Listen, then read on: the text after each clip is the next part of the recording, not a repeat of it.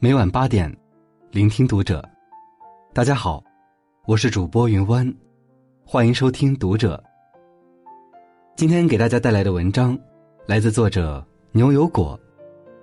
产科护士告诉你，最毒的男人不是花心，不是脾气差，而是关注读者新媒体，一起成为更好的读者。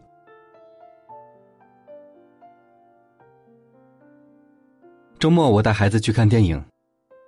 坐在我们前排的是一家三口，小女孩大约两岁左右，看着电影高兴的手舞足蹈。电影演到一半的时候，小女孩内急，男人不耐烦的让女人带孩子出去上厕所。女人速度慢了一点，小女孩急哭了，男人压低嗓门骂了几句脏话，虽然声音不大，但坐在后排的我听得清清楚楚。电影散场以后，他们一家三口坐在原地等着别人先出场。这时候，男人偶遇了一个熟人。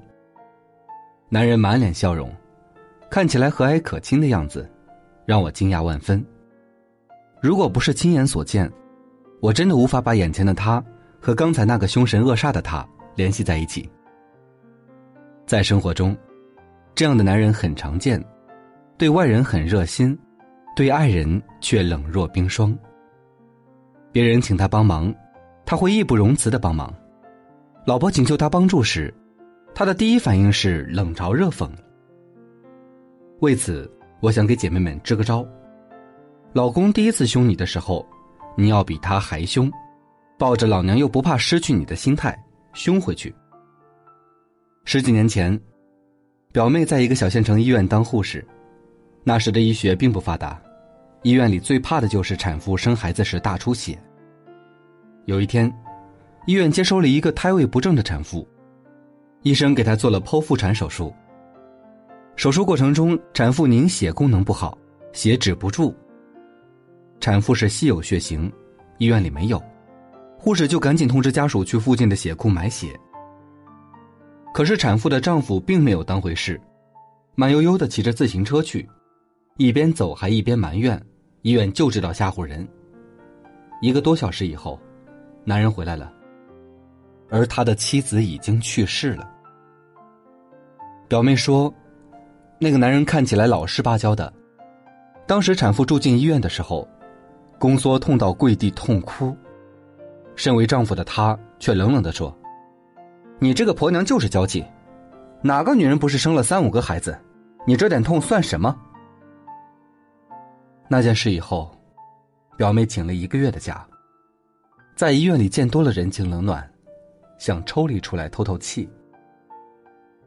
听完这个故事以后，我也替女人感到难过。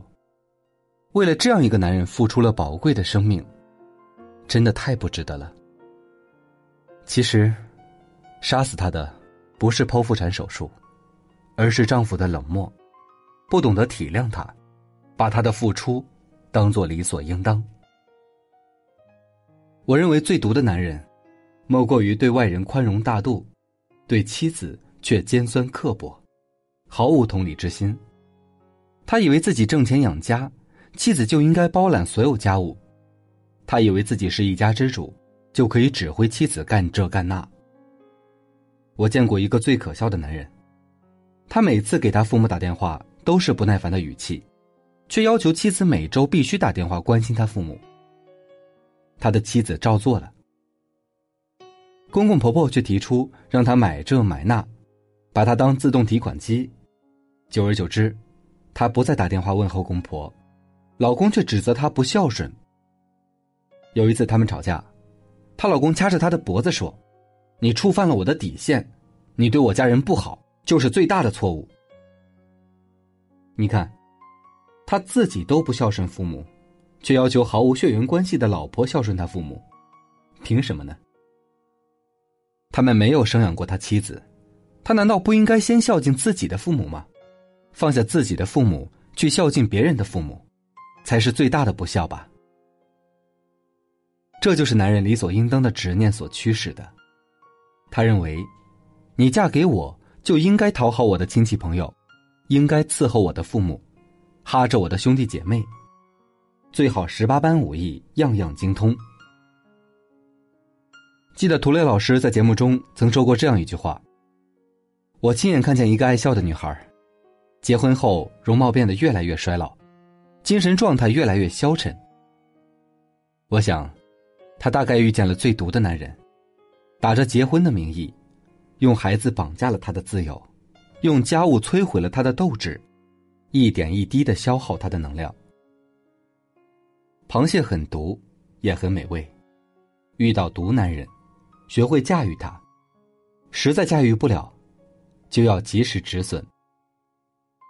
请记住，婚姻中大不了好聚好散，也好过委曲求全。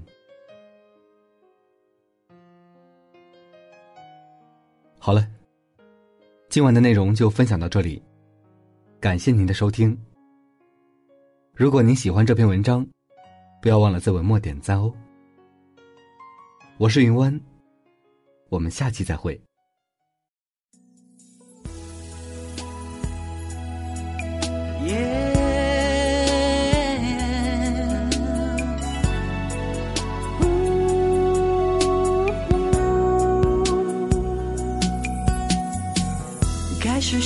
着认输，学着糊涂。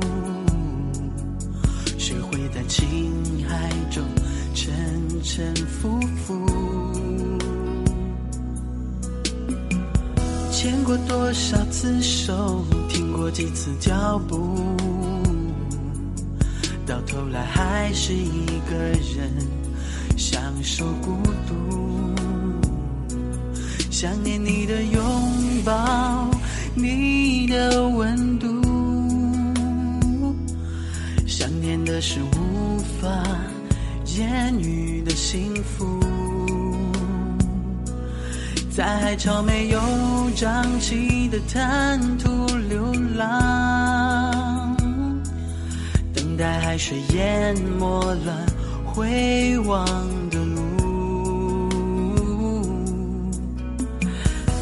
是学着不哭，学着付出。学着去抓住眼前的幸福，错过多少邂逅，放弃几次呵护，到最后还是任性的享受孤独。想念你的拥抱，你的温度。想念的是无法言语的幸福，在海潮没有涨起的滩涂流浪，等待海水淹没了回望的路。夜半就会觉得孤单。总到寂寞，想要有一个伴，在你的温存中辗转难返，为走不到圆满的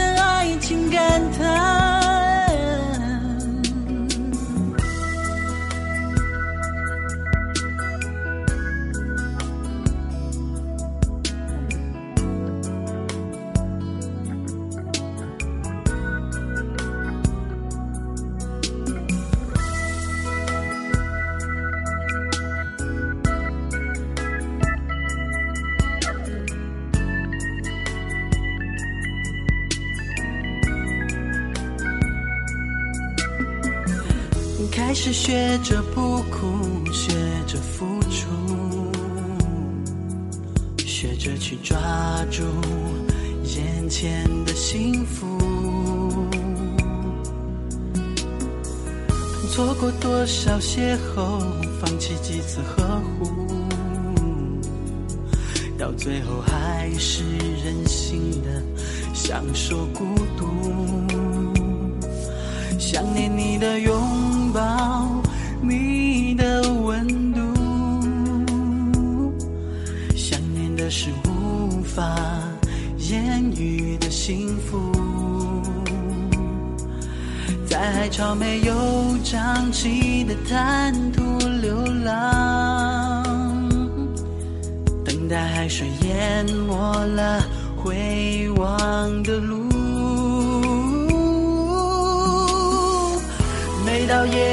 就会觉得孤单，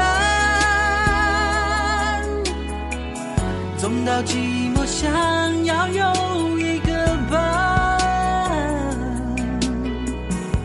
在你的温存中辗转难返，为走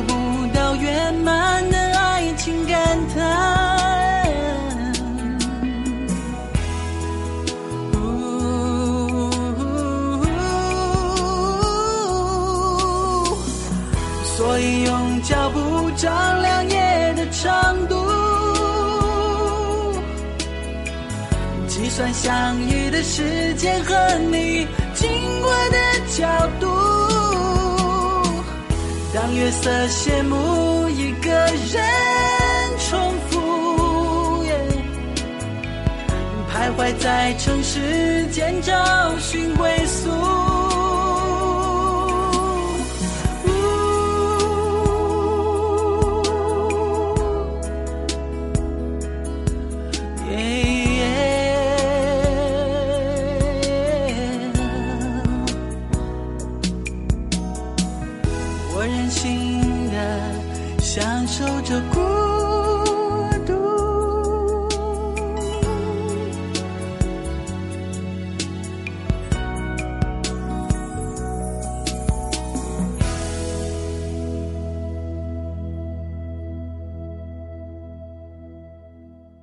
第六大街音乐。